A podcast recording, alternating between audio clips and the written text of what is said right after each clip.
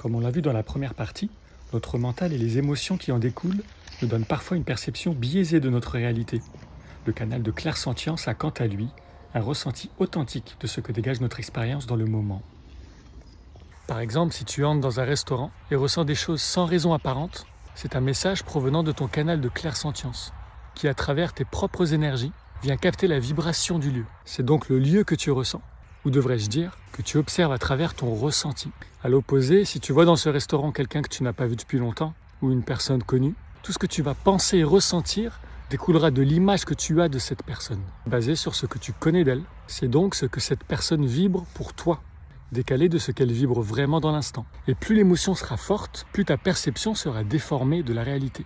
Alors heureusement qu'on a ces émotions-là, parce qu'elles sont les couleurs de nos expériences, et elles nous font vivre des moments extraordinaires.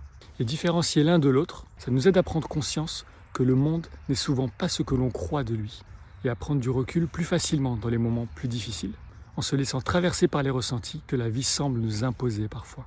En résumé, les ressentis venant du mental viendront mettre en lumière notre personnalité avec ses forces et ses faiblesses, tandis que le ressenti plus intuitif nous donnera une perspective plus réelle, mais tout aussi diverse dans son panel de ressentis.